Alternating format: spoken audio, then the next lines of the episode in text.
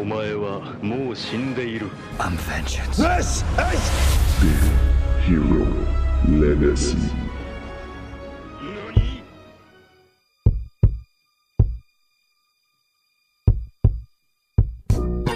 Avante, geeks! Tudo bom? Como vocês estão? Espero que bem. Hoje a gente vai ter um episódio muito especial aqui, mais do que especial. Temos convidados incríveis aqui, todos os atores, inclusive. E eu queria é, que eles se apresentassem. São pessoas diferentes que normalmente participam do nosso podcast, mas eu acho que esse episódio vai ser espetacular. É, vão ser dois seguidos, tá? A gente vai fazer hoje um episódio sobre a representatividade negra no cinema em geral, no universo geek. E a gente vai falar bastante sobre isso, então a, a gente tem aqui um que vocês já conhecem, que é o Vitor. Por favor, Vitor, apresente-se pra gente. Olá, pessoal, sou o Vitor. Acho que vocês já lembram de mim. Eu sou sempre aqui, eu sou aquela pessoa que nunca cala a boca durante todos os podcasts. É isso. Esse mesmo, mas a gente adora você, Vitor. Obrigado, me sinto lisonjeado. E agora temos mais dois convidados especiais que nunca participaram. Sejam bem-vindos e sempre bem-vindos para participar também, tá? Podem se apresentar. Bom, boa noite, pessoal. Boa noite, Felipe. Boa noite, Vitor. Boa noite, público que está nos ouvindo. Eu sou a Renata, eu tenho 29 anos, eu sou atriz de informação e publicitária, eu trabalho com vendas, eu sou leonina e, e eu é, tenho muita coisa legal para contribuir com o que a gente vai falar hoje. Boa noite, pessoal. É, muito obrigado, Felipe e Vitor, pelo convite. Meu nome é Guilherme, é Guilherme Oliveira, eu tenho 23 anos, sou formado em História e atualmente faço mestrado em História da África e também sou ator, ator amador. É, eu não sou muito ligado ao universo geek, eu não sou muito ligado aí a história em quadrinhos e universo Marvel, mas é, dentro da temática da, do podcast de hoje e considerando que eu estudo história da África, eu acho que eu também tenho umas contribuições interessantes para fazer. Olha, tenho certeza disso, cara. Inclusive, para quem acha que a gente não traz especialista para cá, tá? A gente traz. Respeita mas... nosso currículo, amigo. Respeita, Respeita que a gente começa, história. mas a gente começa com os dois pés na porta, tá? Exatamente. Alguns Aqui não é sorteio aí. de Instagram, não foi o brinde no Fandangos. não, não foi. ah, eu queria um Fandangos. Mas... é, só um recadinho antes. É, Sintam-se à vontade também, vocês, público, para debater sobre. É um tema muito legal. Vocês podem mandar e-mail para herolegacy.responde.gmail.com. Tá? A gente vai adorar, a gente vai ler todo mundo que, que falar aqui. Infelizmente não temos nenhum e-mail por enquanto, mas estamos no começo, estamos lidando bem com isso. Talvez eu não durma as noites às vezes, mas tá tudo bem. Enfim. Gente, vamos lá. E eu acho que para começar já pegar a deixa aí, cara, quando você fala assim que, que você não é muito ligado no universo geek, fica tranquilo, porque eu e o Vitor somos bem ligados e eu acho que é um equilíbrio perfeito que a gente vai fazer aqui. Tá? e outra coisa, cara, é, eu acho que o universo geek, como eu estava falando anteriormente, antes da gente começar a gravar, ele é muito diverso e eu acho isso uma das coisas mais lindas nisso, cara. Eu cresci vendo os X-Men, eu cresci vendo o Demolidor, todos heróis que, que já sofreram preconceito, já sofreram é, é, pelas até por deficiências, como é o caso do Demolidor, né? E mesmo assim, eu acho que é lindo a história de todos eles porque eles conseguem superar eles conseguem ter voz, conseguem dar a volta por cima. É, não é à toa que eles estão aí até hoje. E eu acho que o Stan Lee é um dos caras mais incríveis em conseguir é, cada vez mais assim fazer essa cultura ser mais importante, sabe? Eu acho que a representatividade ela, ela é extremamente importante e devia ser algo natural, sabe? E é isso que o universo geek consegue fazer nos filmes de super-heróis, nos livros de ficção, é, filmes de ficção, Star Wars. Ele consegue unir todo esse universo. Isso é muito incrível, cara. E eu, eu gostaria de saber um pouco, Gui, de vocês, assim, é, como é que vocês se sentem, assim. É, queria até ver, só puxando um pouquinho aí pro lado geek, é, se vocês já assistiram, por exemplo, Pantera Negra, que, que foi um dos primeiros filmes de super-herói com, com um herói negro protagonista importante pra caramba pra cultura, rendendo mais de um bilhão na bilheteria. Como vocês se sentiram?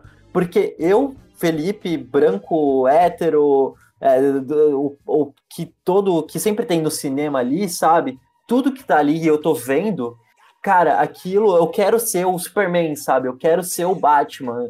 Então, como é que você se sente? Vocês dois se sentem é, diante a essa cultura, assim? Então, é... eu quando eu era criança, as únicas referências que eu tinha de super-herói era o que eu via no Bom Dia e Companhia, né? Então, basicamente, eu assistia X-Men, é, o desenho, né, a animação do X-Men que passava no Bom Dia e Companhia, X-Men Evolution, e assistia Super Choque. E para mim, Super Pô, Choque. Super Choque, né? sim. Incrível, sim, nossa, eu, eu me sentia é, o Virgil e, e, enfim, eu adorava, eu ficava vidrado dentro do Super Choque, mesmo sem entender direito, porque, enfim, não tinha a pauta de representatividade e tudo mais, mas eu, eu me sentia o Super Choque, sabe? Era para mim uma referência muito positiva. E, na verdade, acabava sendo uma das poucas referências positivas que eu tinha. Porque em sala de aula eu via pessoas negras como escravizadas, nas novelas, nos filmes, eu via pessoas negras também em posições que não me davam nenhum, nenhum orgulho, mas o Super Choque ele era incrível, ele salvava o dia, né? E aí foi a, a, a primeira referência assim, que, eu, que eu tinha. E também, né, falando de Bom Dia e Companhia, é, tinha um desenho da Liga da Justiça, é, e nesse desenho da Liga da Justiça que passava no Bom Dia e Companhia, o Lanterna Verde também era negro. E aí era a, as únicas referências que eu tinha. E no X-Men, no caso, o Spike, né? E a Tempestade, que eram também as, as referências, né? Então eu cresci tendo essas referências. Só que é, o Virgil, né, no caso Super Choque, ele era um, um moleque, um adolescente, enfim, de uma cidade comum. É, o, o, Lanterna Verde ele não era o protagonista da Liga da Justiça e o Spike também não era o protagonista do, dos X-Men. Então, é, quando eu assisti Pantera Negra, né, quando eu vi o, o, o príncipe T'Challa, que depois se torna, enfim, o, o rei né, de, de Wakanda, para mim foi uma experiência totalmente diferente, porque eu não estava vendo simplesmente um super-herói negro. Eu estava vendo a realeza africana, sabe? Eu estava vendo tudo aquilo que não foi referência para mim, enquanto negro, é, é na, na minha vida. Então, é, eu nunca tive muito interesse em, no universo Marvel, né? Eu, por exemplo, eu assisti o primeiro filme dos Vingadores, tipo, muito tempo depois que já tinha lançado, porque meus primos insistiram para eu assistir, mas eu, eu, enfim, eu não assisti todos os Vingadores, eu não assisti Capitão América, eu não assisti uma série de, de filmes que são do, do universo da Marvel. Mas Pantera Negra eu fiz questão de assistir na estreia porque era muito diferente de tudo aquilo que, que tinha como referência, né? E para mim aquilo se tornou uma referência muito importante, mesmo eu já sendo um adulto. E, e, e isso se prolonga para outras pessoas, né? Eu, por exemplo, levei o meu irmão mais novo, que atualmente está com 13 anos, e para ele também foi uma referência incrível, assim, né? Então, é, Pantera Negra se tornou um referencial muito importante, porque é, não, é, não é toda vez que a gente vê pessoas negras representadas enquanto reis, rainhas, enquanto pessoas poderosas, né? Então é, fez muita diferença para mim assistir o filme. É verdade, cara. E nossa, isso é muito legal, porque eu, eu até falo pro Vitor assim, cara. Pantera Negra, assim, eu entendo a importância dele demais, assim. Eu falo, olha, cara, eu posso dizer, esse não é um dos meus filmes favoritos da Marvel, sem dúvida. Eu acredito que tem muitos outros filmes da Marvel que eu acho muito mais divertido e tal, mas Pantera Negra eu posso dizer com todas as letras que é o filme mais importante que a Marvel já fez. E eu digo mais, eu acho que é um dos filmes mais importantes já feitos para a cultura negra. Não só por, por ser algo de super-herói, não só pela, é, mas pela bilheteria, sabe? Eu, eu acho muito legal que o alcance que ele teve, sabe? Porque tem muitos filmes incríveis, sabe? O Jordan Peele tá fazendo um trabalho incrível em Corra, em Nós, com os filmes dele, mas a, a, a amplitude que teve Pantera Negra e como ele, como o, o T'Challa, o Chadwick Boseman hoje foi homenageado, sabe, nesse, nesse tempo difícil que a gente está vivendo aqui, cara, você percebe cada vez mais que aquele filme é extremamente importante, vai mudar, na minha opinião, o futuro do cinema daqui para frente.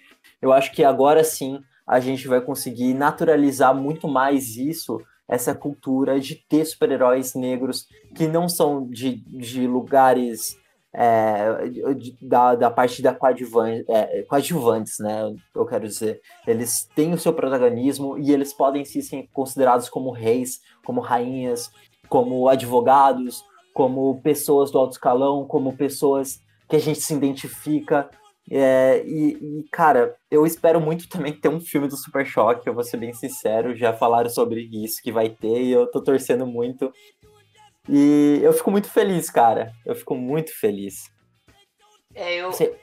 eu acho assim. É, eu assisti recentemente o Pantera Negra, né? Porque faleceu o Chadwick. E eu não tinha visto ainda. Não sei porquê, me deu um negócio que eu não tinha visto. E aí eu fui assistir, né? E eu fiquei surpresa com a construção do universo do Pantera Negra, porque é um filme de origem, né? Então não mostra só é, ele sendo rei, mostra toda a história dele, a ancestralidade, a cultura, como é que eles escolhem os líderes, é, e como eles têm que se provar, porque é um cargo que é merecido. Então, para se provar rei, a pessoa perde sua força. E aí ela luta mesmo assim, e se ela sim, mesmo assim for vitoriosa, ela vira. Eu fiquei muito surpresa com tudo, é um universo muito rico, né? É, as roupas, é, as, as ambientações, assim. Eu fiquei muito impressionada. Realmente, e, realmente. Foi... Todo, toda a parte de figurino é espetacular, inclusive. É incrível, é incrível. A construção de mundo, né? A construção de universo do Pantera Negra é incrível o fato deles terem pensado num material que é o material mais, mais resistente, né? Mais, mais resistente do universo, e tá lá com eles em Wakanda, isso é incrível. Inclusive, eu queria até perguntar pro Gui, é, eu não cheguei a realmente pesquisar, mas sempre quando eu assisto esse filme, é, eu penso nisso. Gui, to, toda essa cultura que o Pantera Negra tem, o quanto disso é realmente eles pegaram realmente sabe, de, de tribos. De algo real. De é, de algo real. De, da questão é. das vestimentas e das pinturas é, e tudo é mais. Porque, pra mim sempre foi muito é, sutil, a, foi, foi muito tênue a linha do que era ficção ali do que era realmente inspirado em, em algo real, assim em elementos reais. Os cabelos, eu vi, eu vi em, em, em, fotos de mulheres africanas os mesmos cabelos, assim. É, que incrível. O interessante é que é, Pantera Negra é, faz parte de, enfim, é, o, o, filme, né, a, a, estética, as referências, faz parte de um movimento que vem crescendo nos últimos anos, que é o afrofuturismo, né? O, o afrofuturismo, ele pega a ancestralidade, ele pega elementos reais da cultura, da história, é, enfim, dos hábitos, dos costumes das sociedades tradicionais africanas e ele articula isso com, com a ficção, né, com o futurismo, enfim, com, essas, com esses elementos. E o Pantera Negra ele faz isso muito bem, assim. É, basicamente tudo que tudo que existe em, em Wakanda é um compilado de elementos de várias culturas e de várias sociedades africanas distintas. Então, por exemplo, é, o traje da, da Ramonda, né, a mãe do, do, do T'Challa, é, aquele, aquele chapéu que ela usa, ele é um adereço real é, é, que remete a um, a um traje tradicional da, da África do Sul, né, dos Zulus. É, as pinturas que eles utilizam é, no, no corpo é, tem significado real para alguns povos, né? Significados inclusive espirituais, culturais, de ancestralidade. É, a, a, as Dora Milaje, né? As guerreiras, elas são inspiradas de fato em guerreiras que existiram no norte da África até o século XIX, no reino do Benin. É, as escarificações que alguns personagens utilizam também fazem parte de elementos culturais. Então, assim, é, e não apenas isso. Ah, por exemplo, os edifícios, né, os prédios, as construções de Wakanda, elas são inspirados no, no Império do Mali, que foi um dos maiores impérios africanos que já existiram. Então, é, Pantera Negra traz uma grandiosidade de, uma, de, de, várias referências que são muito reais, né? Eles trabalho não pegaram coisas incrível, do abstrato. Exato, um trabalho de pesquisa incrível e que, inclusive, a importância de Pantera Negra não está apenas em ter um elenco de atores e atrizes negros, mas sim por ter todo esse trabalho de pesquisa, de figurinistas, enfim, de toda uma, uma equipe de profissionais maquiadores, exato, que foram atrás dessas referências, né? Então, é, o Wakanda representada no filme Pantera Negra consegue personificar é, essas, essas questões que são, que são reais, assim, né? Que realmente existem e que, e que fazem parte dessa é, grandiosidade africana. E é interessante porque é, eu pesquiso é, reinos da uma região da África, né, da África Central, no século XVII. E quando eu estudo as disputas dos reinos, né, quando eu, quando eu estudo como que um rei morria e aí eles tinham outro rei, como que eles escolhiam os reis, e aí tinha uma classe de anciões, e esses anciões, né, esses, é, eram conselheiros, eram formados pelos mais velhos, aquilo tá em Wakanda. Então eu, enquanto professor de história, eu consigo passar a Pantera Negra em sala de aula para dar uma aula de história da África Nossa, em cima. De tão real que o filme consegue ser. Que massa. Isso é muito é, bom, né? Tem, Nossa. Tem uma, tem uma questão no, no, no Pantera Negra, porque assim, para quem é negro, né, pra gente que é negro, é muito difícil de saber qual é a sua ancestralidade.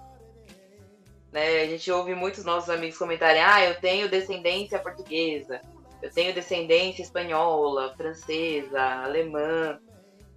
E, e pra gente é muito mais difícil, né, de saber qual, da onde a gente veio. Isso pra gente, em algum momento da vida, vira uma questão.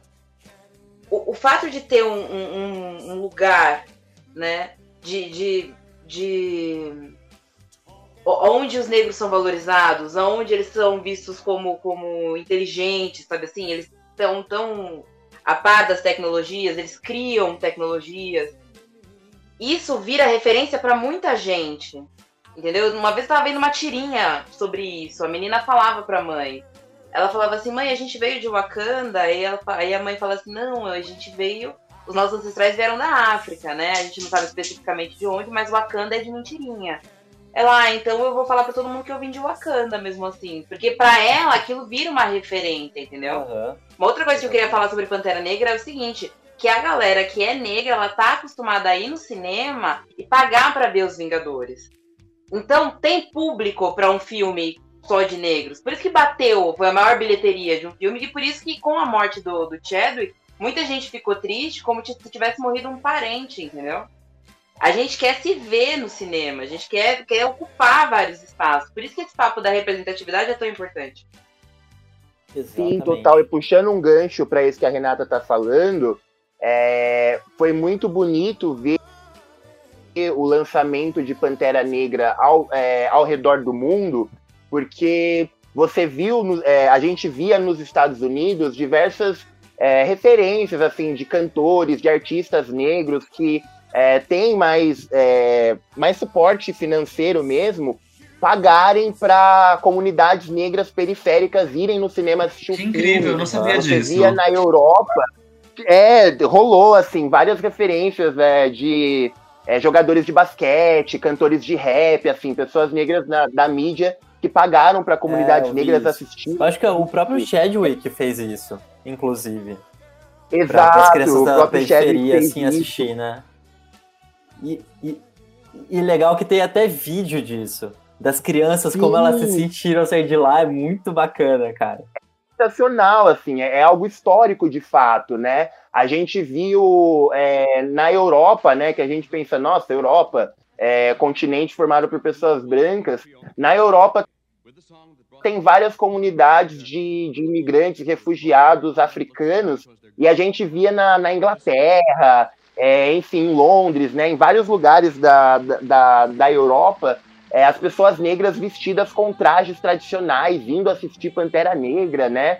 Porque, enfim, se sentia representado de alguma forma. Então, é, é muito histórico nesse sentido, porque ao longo da, da história do cinema, se a gente parasse para pegar desde o do cinema preto e branco, do cinema mudo, lá do, do início do século XX, em que atores brancos se pintavam de negro, até 2020, a gente vai ver que Pantera Negra é muito diferente, é muito fora da curva de tudo aquilo que a gente viu enquanto representação negra dentro do cinema. Não, eu queria comentar sobre o, o que eu ia comentar sobre Pantera Negra, é que assim, realmente a como eu sou formado em artes visuais, a parte estética, a parte visual do, dos filmes é uma parte que sempre me chama muita atenção. E eu me apaixonei pela, pela do Pantera Negra e tudo mais. Inclusive, eles ganharam, né, na, no ano, o Oscar de melhor direção de arte e também de melhor figurino. E o que eu mais fiquei feliz na época foi que a. Eu até fui procurar o nome dela agora que eu tava querendo lembrar. A Ruth Carter, que ganhou, que foi a mulher que fez o figurino do Pantera Negra, ela foi a primeira mulher negra a ganhar o Oscar de melhor figurino. E a Hannah Bleacher, que fez o, a direção de arte do filme, também foi a, mulher, a primeira mulher negra a ganhar o prêmio de direção de arte. Eu achei isso muito legal por conta de é, como. Eu achei. Isso para mim foi um peso muito grande. Eu tava conversando com o Fê, inclusive, sobre outros, outros temas, na verdade. E a gente tava usando como base essa questão dessa adesão que o Oscar não tem, no caso, né? Para é, filmes é, para representatividade negra, feminina, LGBT, enfim. Que tem muito pouco, no caso. É, e aí eu tava comentando com ele sobre isso e eu lembrei desses dados, assim, eu achei isso muito legal, assim, como é, o filme também proporcionou esse tipo de caso, né, de, de acontecimento. Sim. E ele foi indicado, foi... foi um dos poucos filmes a ser indicado ao Oscar de melhor filme, não foi? Sim. Foi sim, o primeiro foi filme, poucos. foi o primeiro filme de um super-herói solo a ser indicado é. a melhor filme. Exatamente. E eu acho que, Não, é, por conta de tudo isso que a gente está falando, né, e disso que o Vitor é, comentou também, né, da, de serem as primeiras mulheres negras a, a ganharem essas premiações, é que faz com que é, Pantera Negra não seja simplesmente um filme de herói, né? É um filme de herói, mas vai, vai muito além disso, né? Por conta de todas essas questões, Sim, né? De romper com essas barreiras. E eu acho. E eu acho que assim, é, puxando já esse gancho até do Oscar, é, acho que foi lá por meados de 2016 que eles premiaram pela primeira vez né, o, o Moonlight como vencedor. E eles deram nesse ano em específico, aliás, eles, o filme de 2016 eles premiaram em 2017. E aí eles falaram muito sobre representatividade né, no Oscar e como eles estão dispostos a mudar. Né, teve toda uma discussão muito séria, inclusive, no Oscar desse ano, e, e um pouco depois, realmente esses filmes foram crescendo, né? A gente teve aí o Corra, que, que também foi indicado ao Oscar. Só que assim, é, e Infiltrados na Clã também, que é um filme excelente, eu assisti até com Vi. E, só que assim, puxando o gancho para isso, é, e com a Marvel também, o Anthony Mack, que é o cara que faz o Falcão em Capitão América, ele também é um personagem negro, e, e ele fala, ele bateu no ponto esses dias que assim, na tela, quando a gente tá vendo ali, cara, lindo, representatividade, diversidade, maravilha, beleza. Mas por trás é outro esquema. Por trás, 90% das pessoas que trabalham nessas produções totalmente não tem nenhum tipo de é, diversidade ali. E ele bateu nessa tecla porque aquilo só aparece pra gente como se os caras realmente estivessem pensando nisso. Aí fica a minha questão para vocês. Vocês acreditam que usar a, neste momento aqui é o Pantera Negra ou filmes que têm essa importância cultural. É, vocês acham que eles estão fazendo isso por marketing, porque agora vende? Ou realmente tem essa discussão dentro dos estúdios e de como colocar mais funcionários ali, é, negros, mulheres? O que, que vocês acham sobre eu, isso? Eu acho que tem as duas coisas. Eu acho que é um tema que vende, então por isso é feito. Mas eu acho que tem uma questão também da galera negra estar se organizando para fazer produções que sejam estreladas por pessoas negras. Entendeu? Então, por exemplo, eu recentemente assisti um filme do, é, do Denzel Washington, que era sobre uma equipe de debate negra numa cidade pequena no Texas, é, nos Estados Unidos, e no, no, ano de 1930. E aí eles, eles é, o Denzel Washington é o professor que prepara a equipe de debate, e eles vão lá e, e, ganham o debate contra a equipe de Harvard, que era branca, no ano de 1930. Estados Unidos segregado, sabe? Então, assim, é, aí você vê isso, aí você pega o, o, trabalho da. Ai, daquela maravilhosa que fez Olhos que Condenam, que dirigiu Olhos que Condenam. Acho que é Eva Gardner. Eu vou. Ah, não, Ava, Ava DuVernay. Ava DuVernay, perdão. É, que é, dirigiu Olhos que Condenam. Aí você pega o trabalho da Shonda, que dirige, que dirigiu Scandal, dirige é, Grey's Anatomy. Pessoa, é, é preciso. É porque é, foi o que a, a, Viola Davis falou no discurso dela do Emmy. A única coisa que separa mulheres brancas e mulheres negras é a oportunidade, sabe? Para que a gente possa estar dentro desses espaços e competir, a gente precisa que profissionais, profissionais negros criem projetos para profissionais negros poderem trabalhar, entendeu?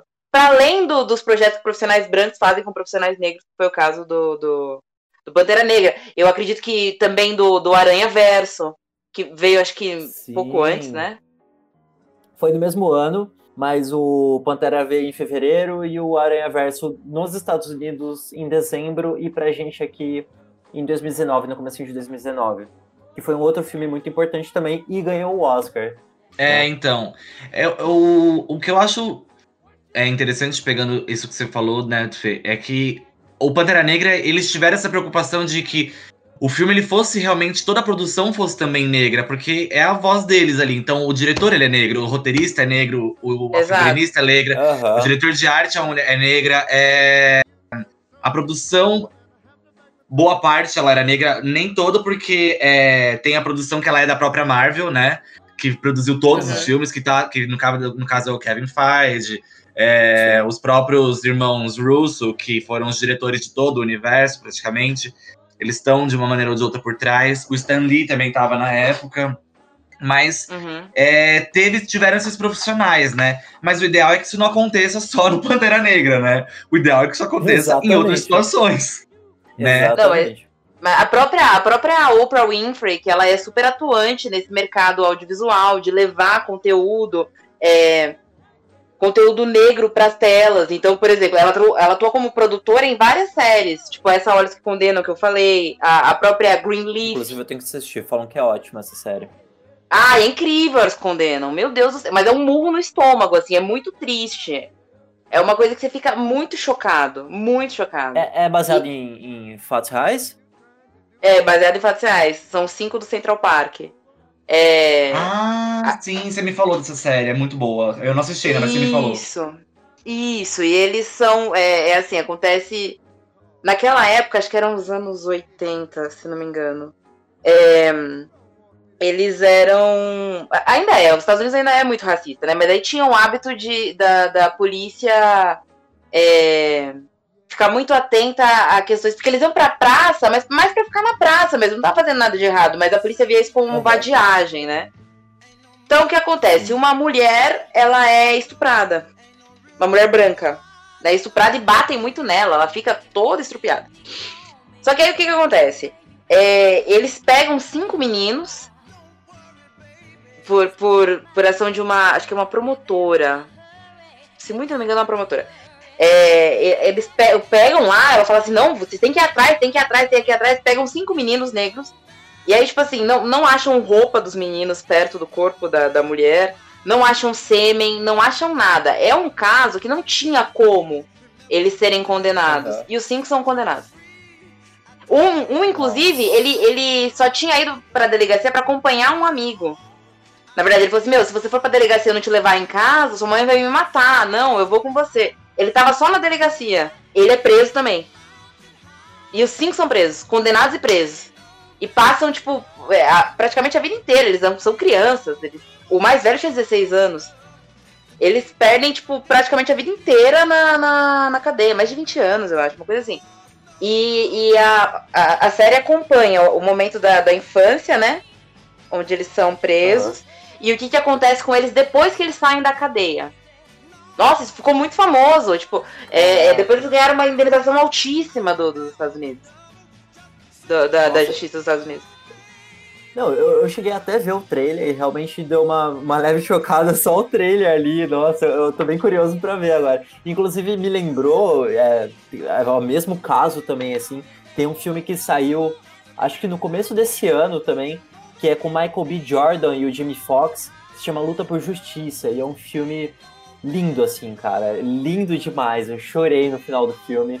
E é também baseado em uma história real e aí ele, e ele vai investigar o caso de um cara que não tinha nada a ver ali por um crime que o cara não cometeu. E ele, e ele ia ter pena de morte, assim, para ele, sabe? E tudo porque o, os policiais ali não gostavam daquele cara por ele ser negro, sabe? É um absurdo, assim. Aí, no caso, é, não vou dar spoiler pra vocês, mas é, é Esse filme, inclusive, tá em... na minha lista, eu preciso assistir. Olhos que Condenam, eu, eu assisti só o primeiro episódio e não, conseguir terminar, assim, porque é, é, muito pesado de fato. É muito pesado, é muito pesado.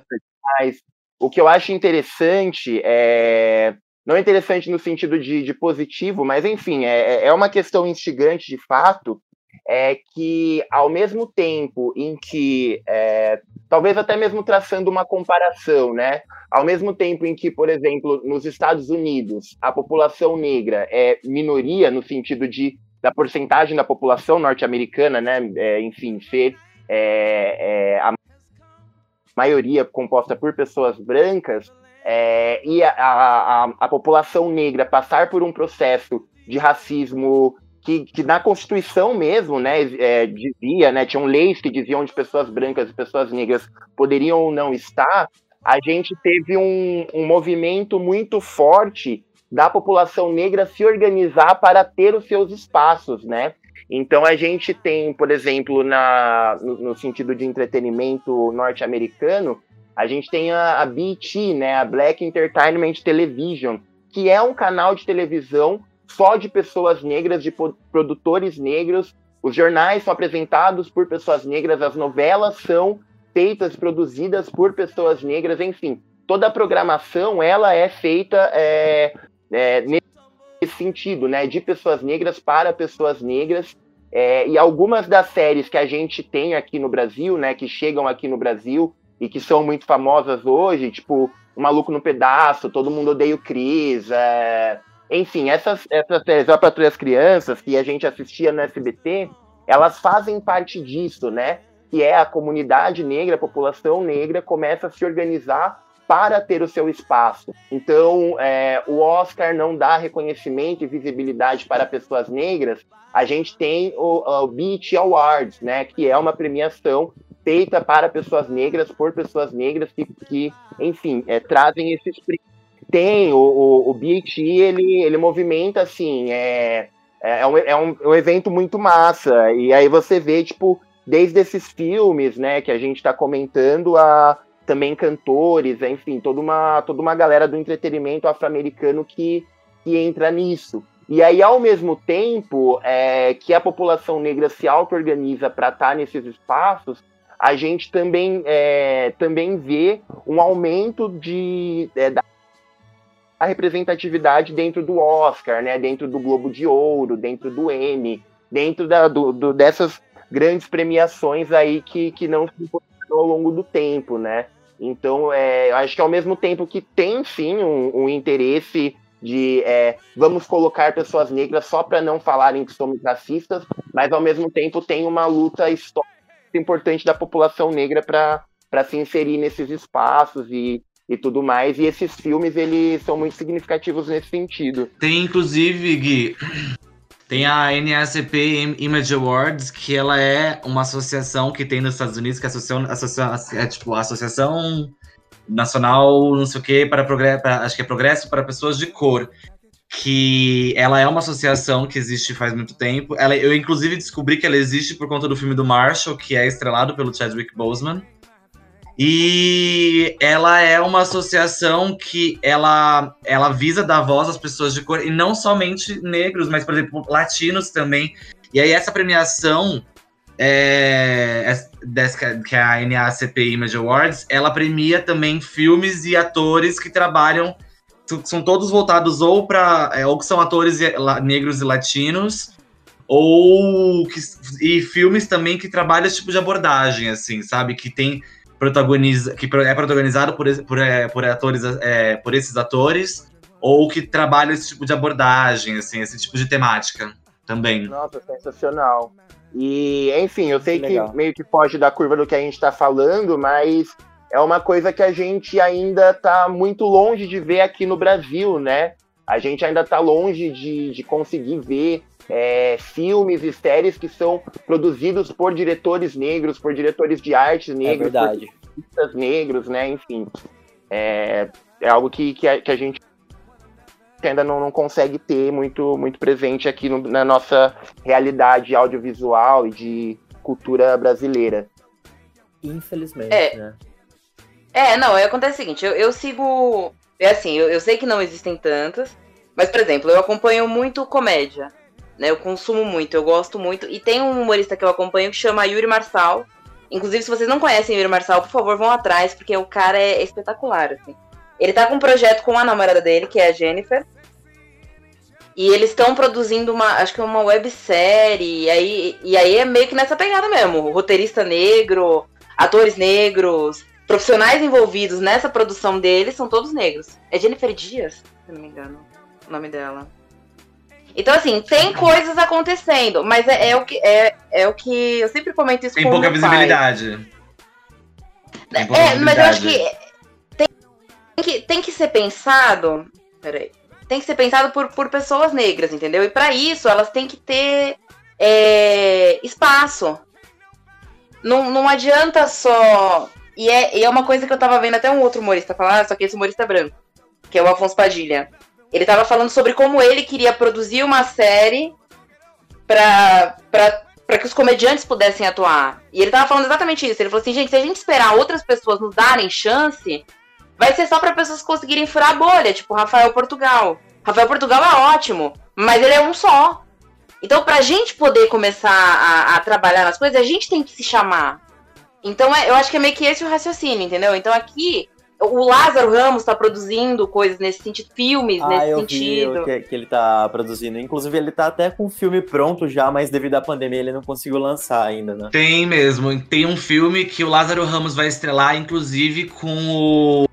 Ai meu Deus, como... É o Alfred Enoch, que fez o How to Get Away with Murder. Quem não conhece Wes, o. Né? O Wes, o ator que faz o Wes no Alfred, no How to Get Away, ele é brasileiro, a mãe dele é brasileira, se eu não me engano. Então ele tem uhum. descendência e ele vai estar tá estrelando, o Alfred Enoch vai estar tá estrelando um filme junto com o Lázaro Ramos.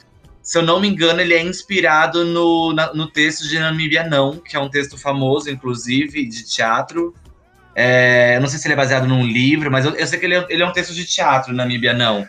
E ele, é, ele uhum. fala muito sobre, esse, sobre, sobre essa temática também. Legal. E eles vão estrelar esse filme juntos e acho que eu acho que é um dos filmes. Eu acho que o Lázaro Ramos, inclusive, estava produzindo esse filme, se eu não me engano. É, entendeu? É Jennifer Dias o nome da, da namorada do Yuri Marçal que eu falei. Eu acho que é importante falar o nome dos profissionais, porque senão a gente invisibiliza e a gente tá falando um Com negócio certeza. Pra, pra exaltar. É verdade. É verdade. Vamos exaltá-los. Uma curiosidade a respeito do Pantera Negra o, o, o, não sei se eram os diretores que queriam, os produtores, eles queriam que o pessoal de Wakanda tivesse sotaque britânico. Ah, é, o Chadwick foi até o final para que eles tivessem sotaque. Eu não sei qual povo especificamente, me desculpem, mas era, era de um povo de origem africana. O Chadwick que brigou pra, por isso. Porque eles achavam que tinha que ser. Ele só conseguiu convencer na cena do Guerra Civil que ele conversa com o pai dele. E aí ele falou com um ator que faz o pai dele ele, eles falaram, ah, vamos improvisar essa cena, e a produção adorou essa cena, aí, mant aí mantiveram, porque viram que tava muito bom, mas é bem Mas não queriam, assim. não. É, então. Nossa, que tenso. É, o idioma que eles falam em Wakanda é o Xhosa, que é um dos idiomas oficiais da África do Sul. Ah, então, maravilha. Inclusive, melhor. é bom a gente ter É. um pesquisador entre nós, né, gente? Maravilhoso. Não é mesmo, Muito obrigada, gente? viu? Não, o Guilherme. o- e assim, o Guilherme ele é um poço de tesouros. Assim, conforme mais você vai. Conforme mais você vai falando, assim, mais ele vai falando as coisas que você vai ficando chocado. Assim. Eu falo, gente, o dia. Às vezes eu converso com o Guilherme, assim, eu fico em silêncio pensando assim, Deus, por que me fizeste burro? Porque, olha, Sacanagem. Ô, gente, eu falei da, da, da série do, do Yuri Marçal e da Jennifer Dias, não é uma série, é um filme, tá? Importante, aqui a gente traz informação verdadeira. qual que é o nome da série? Fala de novo, por favor. Não é, não é uma série, é um filme. Ah, isso é um filme. Fala o nome do filme, por favor. Pera aí, é... Deixa eu só ver aqui se já tem o nome divulgado. Ah, Inclusive, né, vamos falar também, é, faz- me- fazer uma menção aqui da Zendaya, que foi a, a segunda atriz negra da história a ganhar o Emmy. Ela ganhou essa semana Melhor o Emmy atriz, de né? melhor atriz, melhor atriz Nossa, em, em uma série drama, e ela ganhou o prêmio, foi a segunda atriz. É, Euforia. Ela ganhou, ela foi a segunda atriz da história, a segunda atriz negra, né, a ganhar, e a primeira foi a Viola Davis, no caso, que ganhou acho que há uns cinco anos atrás, não me lembro. Por How to Get Away, né? por How to Get Away. E a Zendaya, ela ainda também é a atriz mais jovem a ganhar esse prêmio nessa categoria. Inclusive, só pra mencionar, o Watchmen, que é uma série é, baseada em um quadrinho muito famoso, um dos melhores quadrinhos de super-herói, porque fala também sobre diversidade, fala sobre é, muitas questões, inclusive bem importantes socialmente, só que é um quadrinho um pouco mais pesado e fizeram uma série em cima, como se fosse continuação.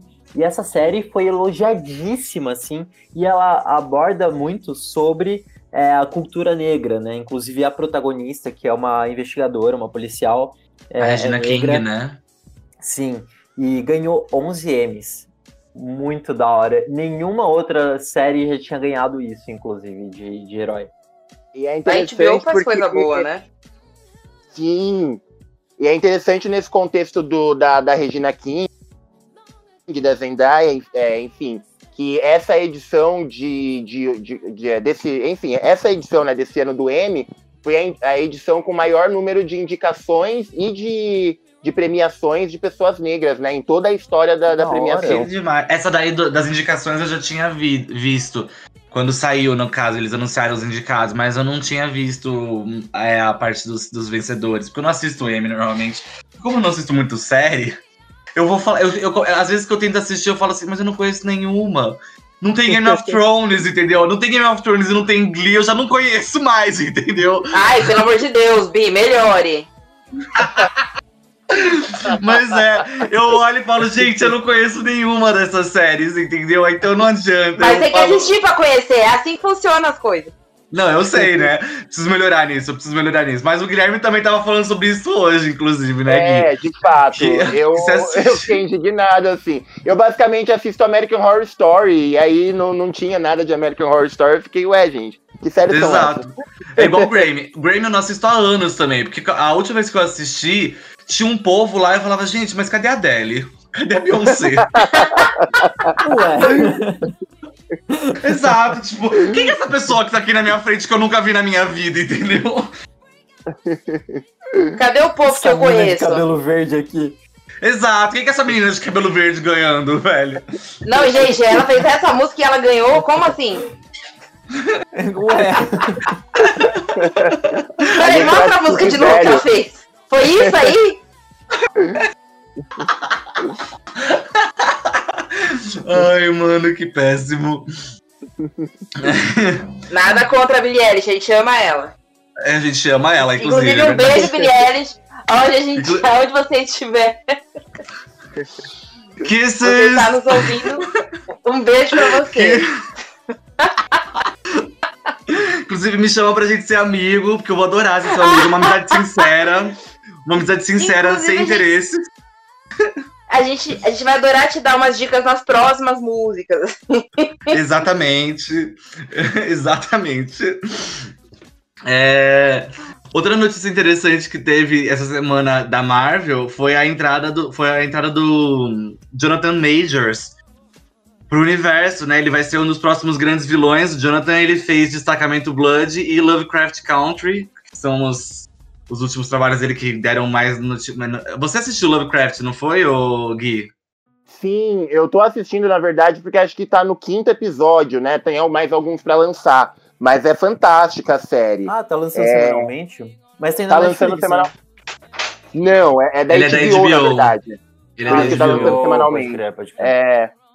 E é fantástica a série. O Jonathan eu não conhecia ele, eu fui conhecer ele na, na série mesmo, né? E é sensacional. Inclusive, só fazendo um parêntese, né, de, de Lovecraft Country, é interessante porque o Lovecraft, né, o... Eu não vou lembrar o nome dele agora, mas Lovecraft é o sobrenome do, do escritor. Ele é um escritor do século XIX e ele é considerado como um, um revolucionário do terror, porque ele foi o primeiro autor de terror a misturar a temática do terror com ficção científica, né? Então Sim. ele que criou o, o Cthulhu, né? Enfim, uma série de, de personagens aí que, que hoje a gente tem terror misturado com ficção científica é por conta do Lovecraft. É, Só que ao mesmo Lovecraft. tempo. Isso, Isso. H.P. Lovecraft. Só que ao mesmo tempo, é, ele era extremamente racista, né? Ele tinha é, em diversas publicações é, menções de racismo explícito. E aí é, a série, né, Lovecraft Country, ela, ela, ela re- re- revisita esse universo do Lovecraft, só que colocando personagens negros como protagonistas e lutando contra o racismo, né? Então achei isso sensacional. Que legal. Que genial, eu. Eu vi no Nossa. Twitter essa semana alguém falando isso do Lovecraft, mas como eu nunca li nada dele, eu não conheço nada. Eu sei dele por causa do Cthulhu, tudo. Mas eu nunca li, nunca tive tanto interesse. Eu conheço alguns amigos que gostam porque, porque curtem essa temática de terror com ficção.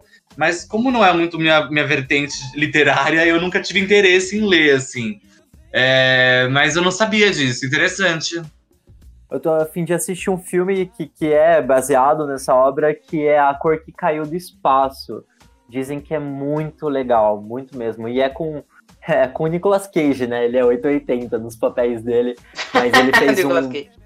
É, isso aqui é engraçado porque ele é muito. é, ele tem muita expressão, muita carga. é, ele é um ator excepcional, seja pro bem ou pro mal, vamos dizer assim, né? E aí ele fez um filme também chamado Mandy, e eu assisti esse filme eu fiquei arrepiado, eu não dormi por umas três, quatro noites. Acho que foi o filme de terror mais próximo que chegou de me assustar real, assim, de eu passar semanas pensando nesse filme. E aí é dos produtores desse filme, baseado no Lovecraft, né? Então isso me interessou bastante. Eu tô bem afim de assistir. E se eu gostar, eu acho que vou dar uma chance pra série e pro, pros livros. Mas eu É. não sabia dessa que ele era racista, esse cara. Eu tenho, eu tenho uma amiga que ela tava falando sobre o Love- Lovecraft Country e ela falou alguma questão sobre é, o fato de tá, tá mudando as cores da cidade. Tipo assim, quando tá anoitecendo, né? Vai passando o dia, vai mudando as cores, né? Isso por si só já é um fator do terror. Porque nos Estados Unidos parece que houve uma época em que tinha um toque de recolher para negros. Então não era permitido que estivesse na rua até tal horário. A partir de tal horário não era mais permitido. Então isso eles usam como. Usam na série também como aspecto de terror. Era uma coisa assim, gente, que ela me falou. Hum. Mas esse toque de recolher, ele tinha alguma coisa a ver com a Ku Klux Klan? Ou não? Não sei se tinha alguma coisa a ver com a Ku Klux Porque- Klan, mas eu acho que tinha. Porque. Mas com certeza tinha a ver com, com um lance de violência policial, violência policial com relação a negros. Entendi. Porque esse, esse lance de. Do, do- até do Olhos que Condenam, deles estarem na rua depois de um certo horário, era uma coisa que nem os pais gostavam, né? Entendi. Todo mundo deu crise a gente ver isso.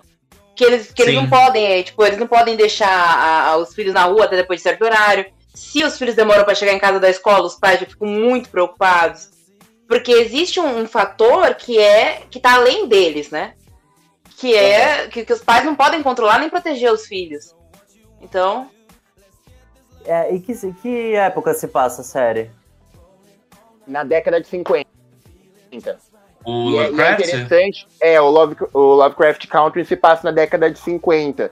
E na década de 50, né, é um período anterior ao que a gente chama do, dos movimentos dos direitos civis. Então, na Uhum. década de 50, pessoas negras não podiam votar, não podiam ir nas mesmas escolas que pessoas brancas, não podiam sentar no mesmo lugar do ônibus, né? Então tem um contexto de racismo muito forte, assim, dentro da série. É Uhum. sensacional. Eu perguntei o negócio da Ku Klux Klan porque, que nem, o Gui, ele comentou comigo uma vez, Gui, você pode informar isso muito melhor do que eu, que, que foi inclusive uma situação que, que é a- do que tinha o Green Book, né, o filme do Green Book, ele retrata isso, que tinha essas pessoas que eles guiavam, né, o, a- as pessoas negras por lugares onde eles sabiam que a Ku Klux Klan não ia barrar, não ia pegar essas pessoas. É que o Green, o Green Book, o filme do Green Book, ele gerou muita polêmica porque falaram que tinha várias coisas ali que distorceram as realidades, né? Como é que foi, Gui? Você sabe dizer? Você sabe lembrar mais ou menos? exato. É, então, é, só para fazer um, um parênteses dentro da temática, nos primeiros episódios de Lovecraft Country, eles mencionam justamente o, o Green Book. Então é, é- é- é exatamente nesse contexto mesmo, porque no, é, no começo da série eles vão viajar de um lugar dos Estados Unidos para o outro. Então eles utilizam desse Green Book, né? Que era um livro que falava onde era seguro, em quais cidades, em quais hotéis, né, em quais restaurantes a população negra poderia frequentar é, sem ser barrado ou algo do tipo.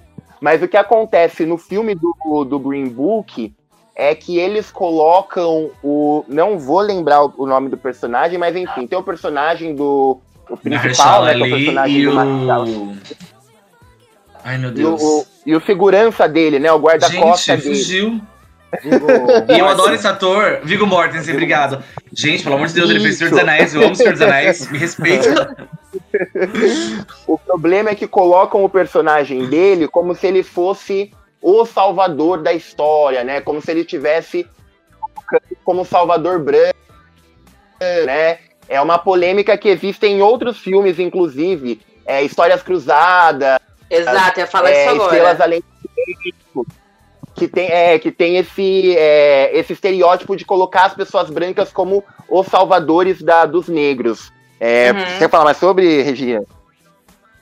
É, não, eu ia falar, na verdade, que da, dessa questão da vaiola, né? Eu, eu não sei se é verdade, mas eh, circulou pela internet um tempo uma história de que ela parece tinha que se arrependido de fazer Histórias Cruzadas, por conta justamente disso, de, de colocar o branco numa posição de salvador. No Estrelas Além do Tempo, é, que a, a personagem. Ai, caramba, a matemática que faz todo o cálculo lá pro lançamento espacial, ela não vê o lançamento acontecer. Né? Mas, na mas no filme, o chefe dela briga com todo mundo e aí coloca ela lá pra ver junto e tal. E aí tem uma discussão muito grande é, rolando a respeito disso. De. de... até que ponto isso é bom, entendeu? Porque coloca, coloca os negros numa posição de importância, mas sempre precisando dos brancos pra alguma coisa. É. Como Eu é que é? Desculpa, filme- Rê. Eu não entendi o que você falou, Rê. Desculpa, fala de novo. É que cortou aqui pra mim. Não. Não, sem problema. É, até que ponto isso é bom, entendeu? Porque você co- conta a história de uma pessoa negra, né? Do quanto ela Aham. teve que lutar pra chegar Entendi. até um, um lugar. Mas o quanto isso também não é o suficiente, porque sempre vai ter que precisar de uma pessoa branca pra abrir mais uma porta pra ela, entendeu? Mas eles dão um final feliz, então, pra Estrelas Além do Tempo? Sim, Eu não assisti esse sim. filme. Estrela- Ah, é incrível, é muito bom. Ma- Mostra muita coisa, tipo, ela, ela tinha que, por exemplo, a, a- as físicas negras, elas tinham que é, dar a volta no, no departamento inteiro, praticamente, tinham que sair do, lugar onde elas trabalhavam para poder ir no banheiro, elas não podiam tomar o mesmo café, É- elas praticamente não podiam, era tudo segregado, entendeu? Por- Por serem mulheres e por serem negras. E... Aham. Uma delas, que eu acho que é, a- é o personagem da Taraji P. Tarraj P. Hanson. Johnson. É Hanson. Isso. É isso. Hanson, isso. Da Taraji P. Hanson, ela é a matemática que faz todo o cálculo lá pro lançamento espacial.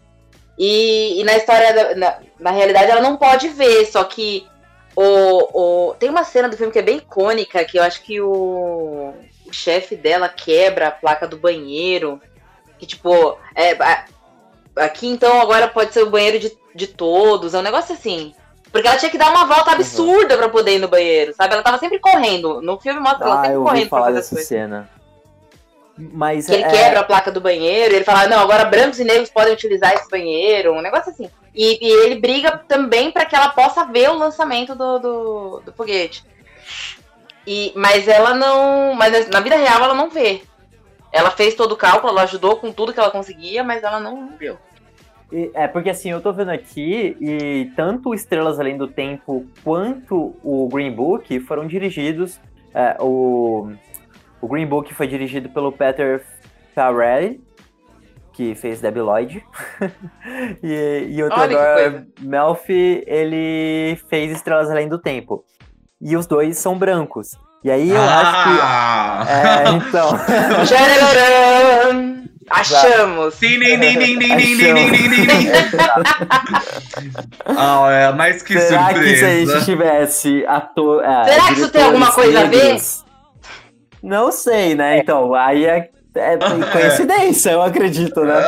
É, é- é interessante porque quando você vê é, filmes, é, e, e é, é- e é isso que, que faz a diferença nisso que a gente estava falando, por exemplo, em relação a Pantera Negra e uma série de outros filmes. Exato. Uma coisa é você ter um filme com protagonistas negros, outra coisa é você ter um filme pro- é, produzido, por pessoas por negras. pessoa- É verdade. é, com É, certeza, e isso faz cara, total diferença, porque, por exemplo, quando você pega, sei lá, é, eu, é, eu não conheço o nome de poucos diretores, mas o Steve McQueen, que ganhou o Oscar, né? Que teve um elenco Dois que anos de ganhou o Oscar escravidão. de anos de escravidão. Quando você pega o Barry Jenkins, que ganhou também por Moonlight. Quando você pega o Jordan Peele. Jordan quando Peele!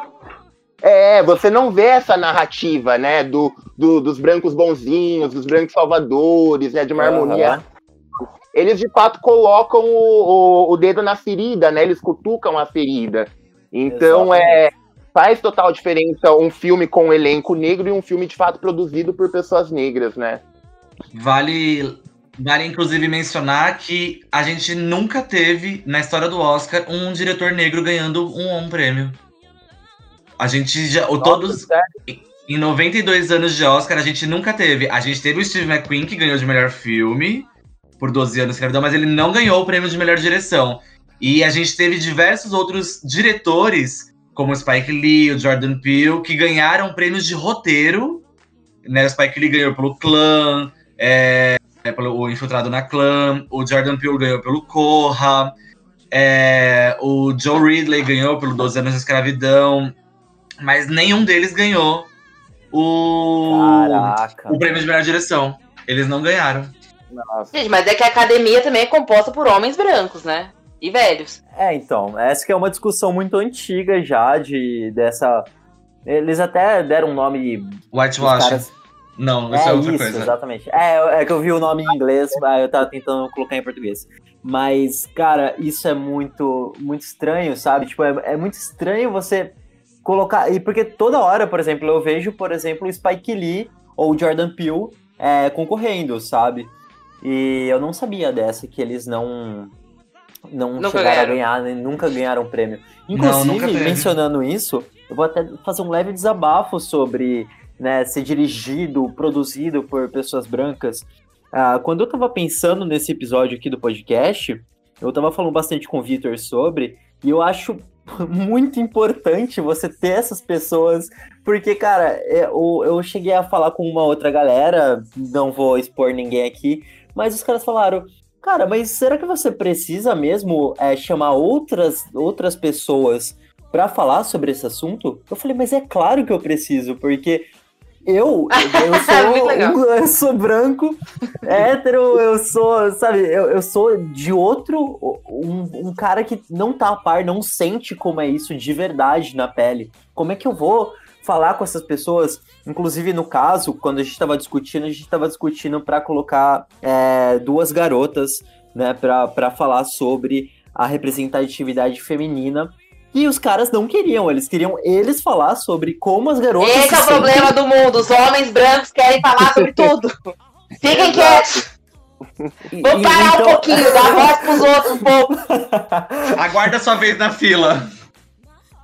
gente vê uns estereótipos muito grandes que, que são aplaudidos pelo Oscar, né? Que nem, por exemplo, é, eu não, não, não vou saber a, a, lista completa agora, mas se vocês pegarem a, a lista das mulheres negras que ganharam o Oscar desde a década de 40 com a Hattie McDaniel até a atualidade, você vai ver que a grande maioria dessas mulheres negras eram ou escravizadas, ou empregadas domésticas, ou elas sofriam violência física, ou elas sofriam violência sexual, enfim. Era sempre nesse, nesse estereótipo do sofrimento, né, do, de algo ruim, né, e, e, e, e, isso tá, tá muito relacionado com, com essa visão que, que diretores brancos querem trazer, né, ah, eu vou colocar o personagem negro para ser o pobre coitado, para ser né? O, enfim, o sofrido, o submisso.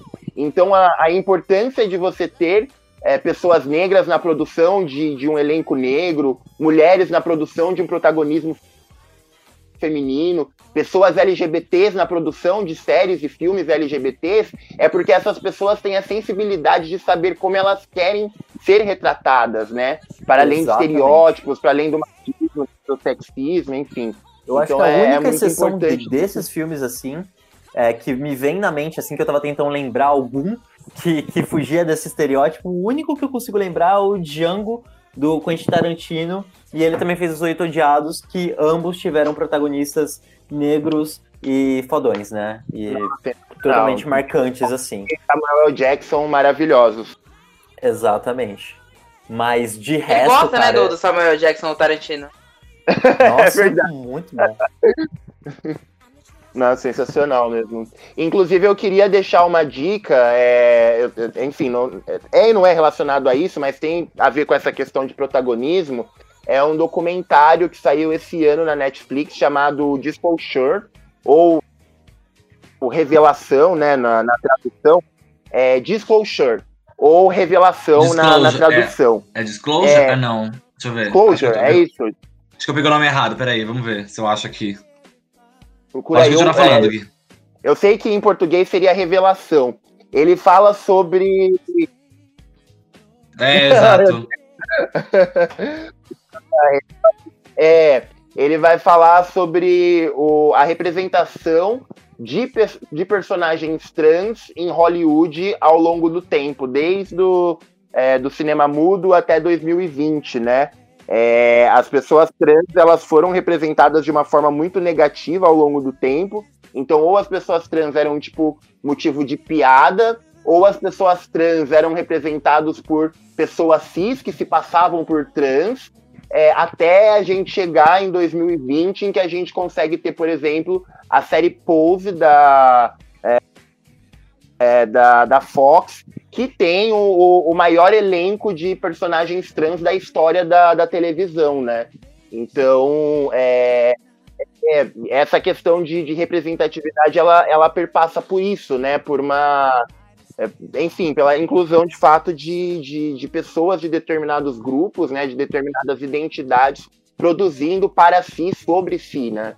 Não, é só, é, só queria reforçar que é interessante porque é, tudo isso que a gente está falando né, em relação à representatividade negra, a um recorde de, de premiações de pessoas negras em Oscar e Emmy e tudo mais, é, não é uma simples questão de, de entretenimento, né? De, enfim, eu conseguir assistir, me divertir, ou chorar, ou me emocionar. Isso tem um peso político muito forte em um Estados Unidos de, de Donald Trump, né? Em um Estados Nossa, Unidos sim. de George Floyd, um Estados Unidos de Black Lives Matter, né? Isso é tem um peso muito significativo nesse contexto político todo, né? E é, cara, e, e, assim, eu acho que é uma luta super importante que eles estão fazendo sobre o Black Lives Matter.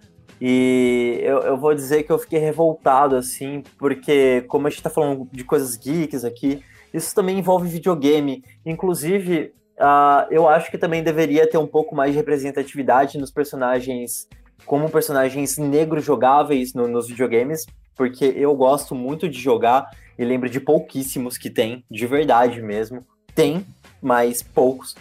E teve um, um lance recentemente é, de uns caras que defendem essas coisas de que a gente fala que é o console war, né? Que o cara devente o PlayStation, o Xbox, e fica nessa guerrinha besta aí, sabe? Tipo, tanta coisa mais pra, pra prestar atenção, tanta coisa pra brigar. Com certeza, videogame não é uma delas, né? E os caras, eles chegaram a publicar um negócio onde eles foram cancelados e eles não entendiam por que eles foram cancelados. Porque eles só fizeram uma piadinha besta, né, na visão deles, falando sobre o Black Lives Matter, que tinha uma imagem do dia que eles estavam protestando lá nos Estados Unidos a respeito. E aí eles colocaram uma imagem do lado é, de pessoas brancas indo para o espaço no mesmo dia. E, cara, Ah, e eles. é, cara, isso me revoltou tanto, cara, tanto. Porque o, o- o videogame era outra coisa que, que você, você deveria trabalhar mais, assim, para reunir mais a diversidade, ainda mais porque a gente tem tantas opções da, da ficção ali para ir pro espaço, conhecer alienígenas, conhecer pessoas de outras cores, de outras raças, respeitar, entendeu? Inclusive, eu acho que Star Trek faz um excelente trabalho nisso, eu gostaria de mencionar nesse podcast, porque desde 66 os caras colocam a mesma quantidade de personagens brancos, negros, mulheres, e eu acho isso espetacular. E eles tratam com uma naturalidade que é fantástica, assim, sabe? Uma coisa que era para ser assim, e naquela época que era muito mais difícil. Então eu acho que, principalmente no- nos videogames que a gente tem agora com a nossa tecnologia, também deveria ter isso. E essas pessoas babacas. É, é, colocando esse tipo de coisa, nossa, isso me deixa um pouco nervoso, assim. O que, que vocês acham a respeito de, de pessoas que, que não entendem é, vocês- acham que, por exemplo, a gente fazer um podcast, é, tendo esses filmes, tendo todo esse material, você acha, vocês acham que a gente é, que, que, que vai finalmente chegar na cabeça das pessoas que não importa isso, que elas estão sendo simplesmente babacas e, e brigando por coisas estúpidas? Ou vocês acham que esse preconceito vai prevalecer ainda por muito e muito tempo? Eu acho que é um pouco das duas coisas. Tem uma coisa, Felipe, que é o seguinte. Pra quem que você tá fazendo esse podcast? Sabe? Eu acho que seu podcast não é pra um cara que é intolerante. Eu acho que seu podcast é pra pessoa que é tolerante. E aí, ela tem que, ela tem que se dar conta de que ela não pode aceitar isso, entendeu? Sim, é verdade. Entendeu? Eu então, tipo que- assim, é pra que ela chegue numa rodinha de gente intolerante e ela tenha segurança de falar assim, olha, gente, não é por aí. Exato, eu acho que a mudança, e e eu acho que a mudança em todas as. É, uma coisa que eu falei pra alguém esses dias é a inclusão, né, de qualquer coisa que seja, seja LGBT, enfim, mulher, é, negros, asiáticos, a inclusão não é você simplesmente colocar ali, mas você dar sentido à existência daquela pessoa, né? Então, eu acho que a questão vai muito de não, não necessariamente tipo você não vai mudar o mundo da noite pro dia mas eu acho que então, é, é, essa questão que a Renata pontuou de você tá numa roda você escuta um, um amigo fazendo um comentário ó, é, ó, transfóbico um comentário homofóbico um comentário racista um comentário machista qual é o seu posicionamento diante daquilo entendeu você vai dar risada da piada também porque ah mas é só uma piada entendeu Exatamente. é, ou você vai pegar e falar, tipo, olha, esse seu comentário não foi legal, entendeu? E, e falar, tipo, querido, melhore, entendeu? Tome vergonha na sua cara e pare que nós estamos em Exatamente. 2020, já não tá mais em, em tempo de você ficar fazendo esse tipo de coisa. Inclusive, é, quando esses caras foram cancelados, foi exatamente essa discussão. Porque os caras estavam falando assim, tá, legal, mas é, quando a, a galera fala isso, o que, que vocês fazem? É, ah, a gente dá risada. Mas como criador de conteúdo que vocês são, vocês não acham que vocês estão criando uma comunidade tóxica? Porque em vários locais é o que exatamente isso que está acontecendo. É, comunidades é, influenciadores, entre muitas aspas, irresponsáveis que fazem esse tipo de coisa e cria uma comunidade muito tóxica, como se tudo aquilo fosse muito divertido, sabe? E isso acaba criando força, esse preconceito que a gente está tentando combater.